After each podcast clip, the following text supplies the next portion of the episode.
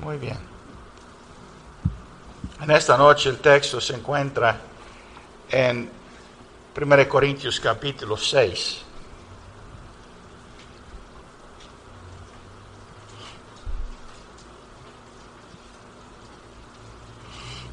Pero antes de entrar en esta porción de las escrituras,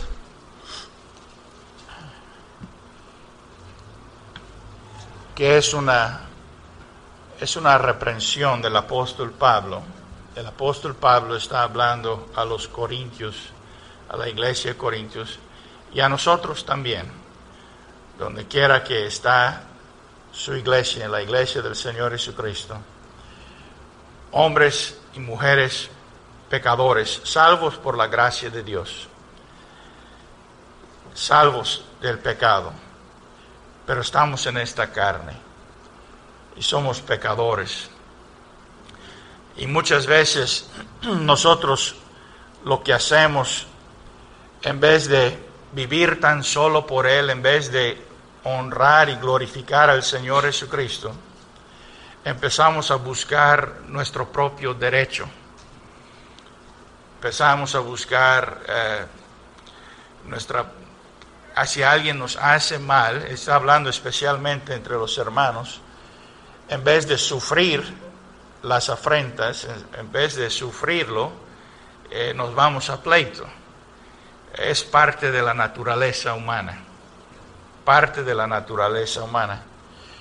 Y es por esto que leímos al principio en Colosenses capítulo 3, donde el apóstol Pablo habla a los colosenses, y, dice, vestidos pues como escogidos de Dios, santos y amados. El creyente es un santo en Cristo Jesús y ha sido amado por Dios con toda, desde la eternidad, vestidos de entrañable misericordia, vestidos de entrañable misericordia, de benignidad, de humildad, de mansedumbre y de paciencia paciencia los unos con los otros, ¿verdad? ¿Por qué hemos de mostrar paciencia los unos con los otros? Porque somos carnales, somos hombres y mujeres que todavía estamos en la carne. Y dice esto, soportándoos unos a otros y perdonándoos unos a otros, si alguno tuviere queja contra otro, de manera que Cristo os perdonó, así también hacedlo vosotros. Esto es la manera que debemos comportarnos. Como dice allá, y todo lo que hagáis, todo lo que hacéis, sea de palabra o de hecho, versículo 17 dice, hacedlo todo en el nombre del Señor Jesús. Haz todo para la honra y la gloria del Señor Jesucristo.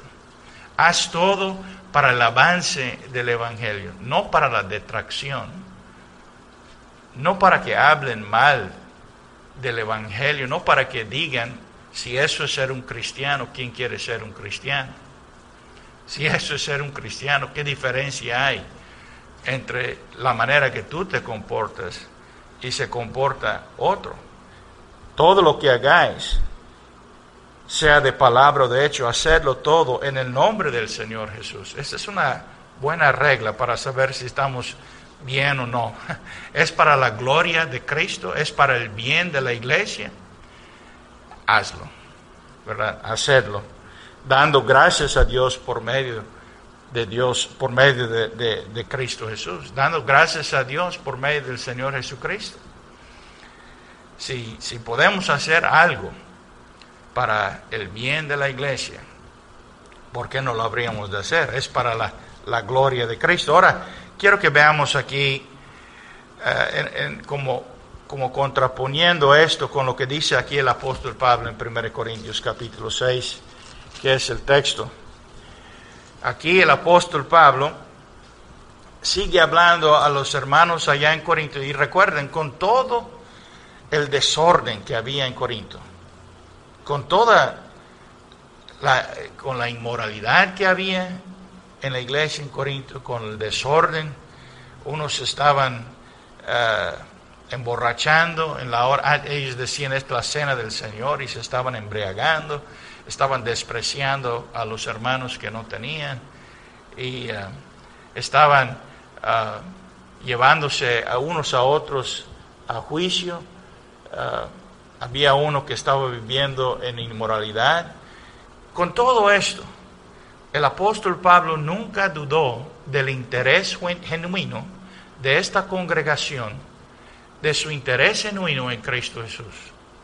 Nunca dudó de que eran hermanos. Nunca dudó que eran creyentes. esto es ah, maravilloso para mí. Maravilloso para el creyente. ¿Saben de quién dudó el apóstol Pablo? Dudó de los Gálatas. Dudó de los Gálatas. Y de los Gálatas no se dice nada de esto. De los Gálatas no se dice nada de lo que está nombrado acá. Pero ¿cuál, ¿saben cuál es el asunto de los Gálatas? Ellos estaban regresando a la ley. Ellos estaban regresando a la ley. No podemos ir a la ley para ser justificado y no podemos ir a la ley para ser santificado. Cristo es el fin de la ley para justicia a todo aquel que cree. Y la persona que desvía su mirada de Cristo Jesús, esa persona eh, puede, eh, puede darse vuelta atrás. Si desvías un poquito, puedes darte vuelta atrás. Es puestos los ojos en Jesús, el autor y consumador de nuestra fe. Ahora, habiendo dicho eso, el creyente, tenemos mucho que eh, pedir la gracia del Señor, ¿verdad? Tenemos que pedir la gracia del Señor para poder vivir y glorificarle en nuestras vidas. Dice aquí eh, el apóstol Pablo en estos, eh, estos versículos del capítulo 6, dice, ¿osa alguno de vosotros cuando tiene algo contra otro ir a juicio delante de los injustos y no delante de los santos? ¿Cómo se atreven? ¿Cómo se atreven? Es decir, se da por entendido que hay diferencias entre creyentes. Hay diferencias entre creyentes y deben resolverse entre nosotros sobre la base de amor, sobre la base de gracia. Debemos resolverlo con misericordia, con mansedumbre, soportándonos unos a los otros. Y, y ante todo no llevar nuestras diferencias ante los incrédulos. Es decir, si un hermano tiene algo contra otro hermano, no estar airando nuestras diferencias ante incrédulos, porque eso es un reproche a Cristo. Eso es un reproche a Cristo, no ante los malos. Y al no resolver nuestras diferencias entre nosotros mismos, hacemos que el Evangelio que nosotros creemos, nosotros amamos, el Evangelio de Cristo Jesús, sea despreciado o menospreciado por los hombres que no conocen a Cristo. Como dije, dicen, bueno, si se veo que se está comportando como cualquier otro. No hay diferencia. Entonces, ah, en lugar de buscar venganza o compensación o por decir así mis derechos, los verdaderos creyentes debemos soportar los agravios, los malentendidos y soportarlo con amor, soportarlo con paciencia, perdonándonos los unos a los otros. Y dice aquí, osa, ¿cómo se atreve? Es una sorpresa para el apóstol Pablo. Y de veras que nos toma por sorpresa a nosotros también cuando vemos ese comportamiento. Es una sorpresa. ¿Cómo se atreve? ¿Cómo se atreve? Que un creyente tenga queja contra otro creyente y se atreva a llevar esto y a sacar la ropa sucia. La ropa sucia, la sacando ya para que todos lo vean. Debe ser decidido cuando hay diferencias entre creyentes, debe ser decidido el asunto debe ser resuelto en familia, en la iglesia. Eh, no estamos hablando mal de... El, apóstol Pablo no está enseñando que los juzgados no tienen su lugar o que son cosa mala de por sí. Los tribunales de justicia, los jueces, los magistrados, están para administrar justicia a todos. para eso están. Pero no está hablando contra quienes son llamados también a, testificar para defender alguna causa. No está hablando de esto. Pero está hablando y está condenando esta conducta de que hermanos compadezcan delante de un juez, de un tribunal, contra otro hermano en asuntos donde tiene remedio, donde tiene remedio en, la, en la iglesia. Dice, ¿o no sabéis que los santos han de juzgar al mundo? ¿Cómo vas a ir ante un incrédulo, una persona que no tiene la sabiduría de Dios, una persona que no conoce al Señor Jesucristo? Vas a llevar tu asunto delante de un juez cuando creyentes, la iglesia del Señor Jesucristo, va a juzgar al mundo. ¿No sabemos esto? Sí lo sabemos. El creyente, y si el mundo ha de ser juzgado por vosotros, ¿No son capaces ustedes de juzgar en cosas terrenales, cosas muy pequeñas? Si el mundo va a ser juzgado. Cuando buscamos uh, ir a juicio o asesoramiento de abogados magistrados incrédulos, estamos de alguna manera insinuando que falta sabiduría en la iglesia para poder resolver el asunto. Pero los verdaderos creyentes tienen la sabiduría de Dios. El creyente tiene la sabiduría espiritual que un magistrado del mundo no tiene. Sabiduría espiritual. Y un día nos dice la palabra de Dios que vamos a juzgar al mundo. De hecho, el creyente está juzgando al mundo ahora mismo. En Hebreos capítulo 11, versículo 7 nos dice el apóstol que cuando Noé creyó a Dios, el, el hecho de que él creyó a Dios, dice Hebreos 11, versículo 7. Cuando Noé creyó a Dios, ¿qué hizo Noé cuando creyó a Dios? Obedeció a Dios. Dios le dijo que él construyera un arca. Dios le dijo que iba a enviar un diluvio, que iba que iba a arrasar con toda la raza humana. Pero Noé halló gracia ante los ojos de Jehová.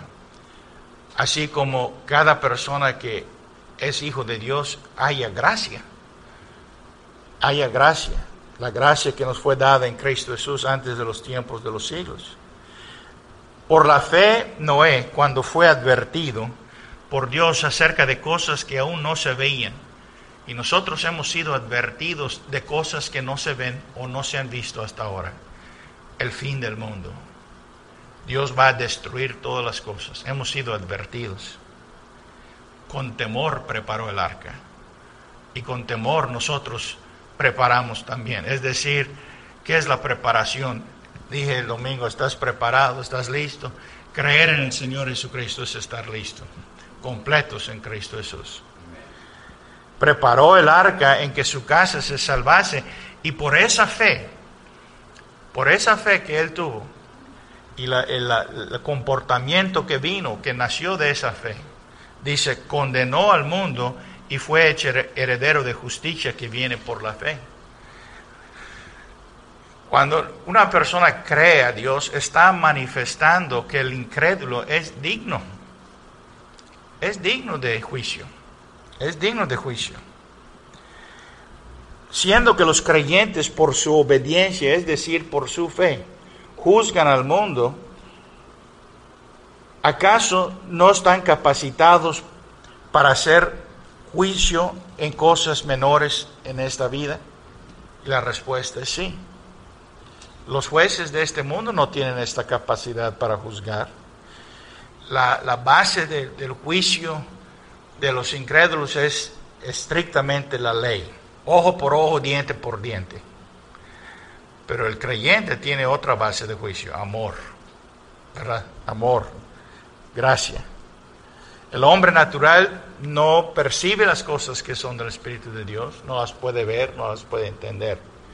Dice, en cambio el espiritual juzga, entiende todas las cosas él entiende todas las cosas acerca de nuestra naturaleza humana. Sabemos que somos corruptos.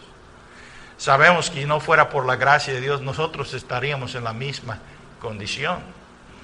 el juez que juzga, el creyente que juzga entre dos hermanos, juzga con misericordia. Si él está en pie es por la gracia de Dios. Si él no está en esa situación es por la gracia de Dios. Vean lo que dice versículo 3. ¿O no sabéis que hemos de juzgar a los ángeles? También el creyente, los creyentes, todo el pueblo de Dios ha de juzgar a los ángeles. No está hablando de los ángeles que nunca cayeron. No está hablando de ellos. Está hablando de los ángeles que sí cayeron. Está hablando de los demonios.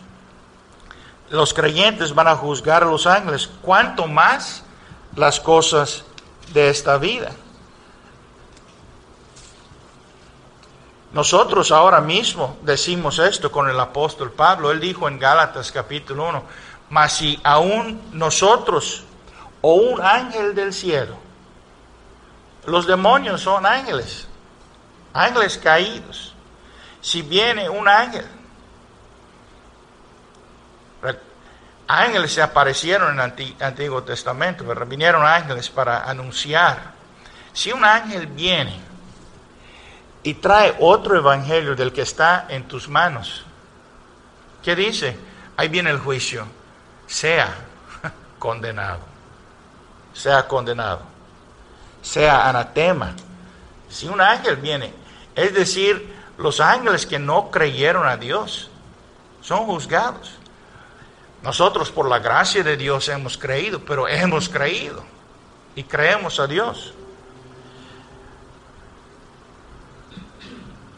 los ángeles que no guardaron su dignidad, sino que abandonaron su propia morada, los ha guardado bajo oscuridad en prisiones eternas para el juicio del gran día. El, todos los creyentes, cuando todos sean lanzados al fuego, ¿saben qué van a decir los creyentes, los, los redimidos? Amén. Amén. Ahora bien, si por la gracia de Dios un creyente puede discernir las cosas celestiales, ¿acaso no puede con mayor razón entender y resolver tantas cosas que pertenecen a lo terrenal? Claro que sí, dice aquí el apóstol Pablo versículo 4, si pues tenéis juicios sobre cosas en esta vida, ustedes tienen juicios, tienen cosas, diferencias, Ustedes se están poniendo para juzgar a los que son de menor estima en la iglesia. Están poniendo los magistrados, a los que no conocen a Dios. Y dice versículo 5, esto lo digo para su vergüenza, para avergonzarlos, digo, debiera avergonzarles esto, porque hay en la iglesia, en la familia de Dios, hay personas que pueden juzgar. Ciertamente ustedes deberían estar avergonzados, dice el apóstol Pablo ¿Cómo puede ser que en la iglesia no haya un hombre, un hombre sabio que sea suficiente, competente para decidir disputas y peleas entre hermanos? Ustedes allá en Corinto se jactan de su sabiduría, se jactan de su sabiduría, de sus dones, pero con todo esto sus acciones lo están negando, lo están negando. Versículo 6. Sino que el hermano con el hermano pleitea en juicio y esto ante los incrédulos versículos 7 y 8. Así que, por cierto, es una falta en vosotros. Donde quiera que vea este, esta actitud, este comportamiento, es una falta en vosotros que tengáis pleitos entre vosotros mismos. Esto demuestra que son carnales. Es lo que dice en capítulo 3, versículo 3. Porque aún sois carnales pues habiendo entre vosotros celos, contiendas, disensiones, no sois carnales y andáis como hombres. Es lo que está diciendo. En lugar de buscar ah, venganza, buscar resolver los asuntos por medios legales, ¿por qué no mejor sufrir el agravio? Dice, ah, ¿por qué no sufrís más bien el agravio? Esto es recomendable a un creyente. Si, si, si está la gloria de Dios y el honor de Cristo Jesús, por decir, en juego, entonces súfrelo. Súfrelo. Por amor de Cristo, por amor del Evangelio, súfrelo. El Señor sabe. El Señor sabe. Esto es ah, vergonzoso, dice. ¿Por qué no sufrís más bien el agravio? Pero vosotros, es decir, las personas que traen a juicio a un hermano, ellos están cometiendo el agravio. Piensan que están agraviados, que, que, les hicieron un mal, el hecho de que ellos traigan esto, ese es el, ese es el agravio.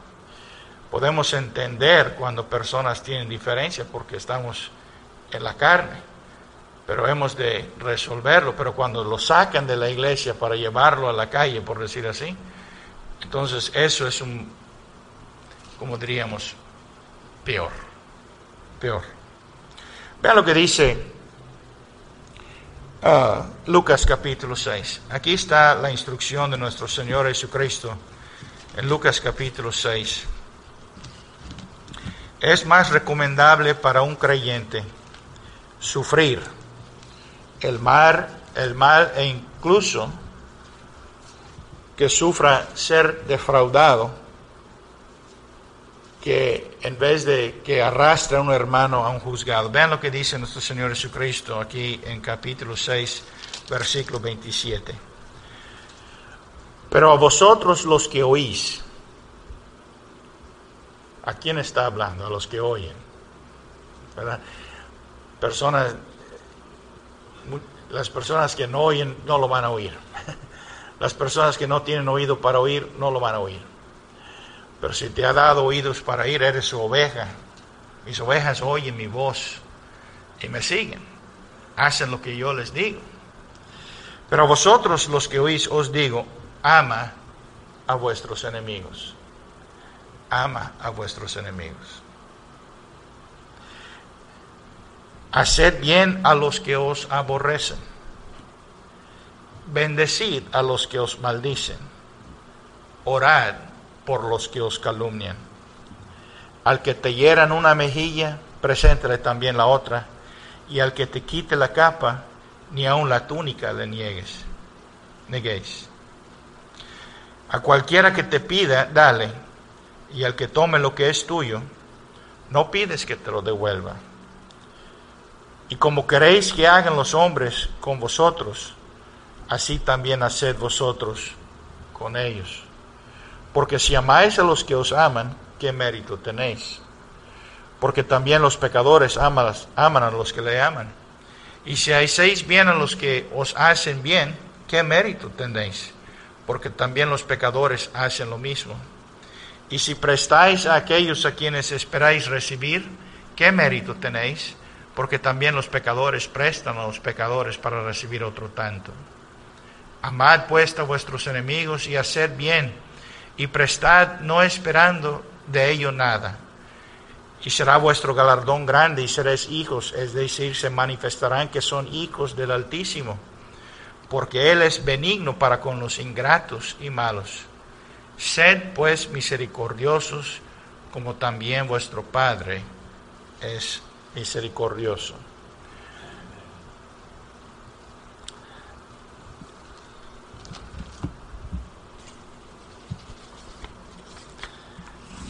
Nos viene el guante, ¿verdad? Nos viene el guante. Seamos seguidores de nuestro Señor Jesucristo.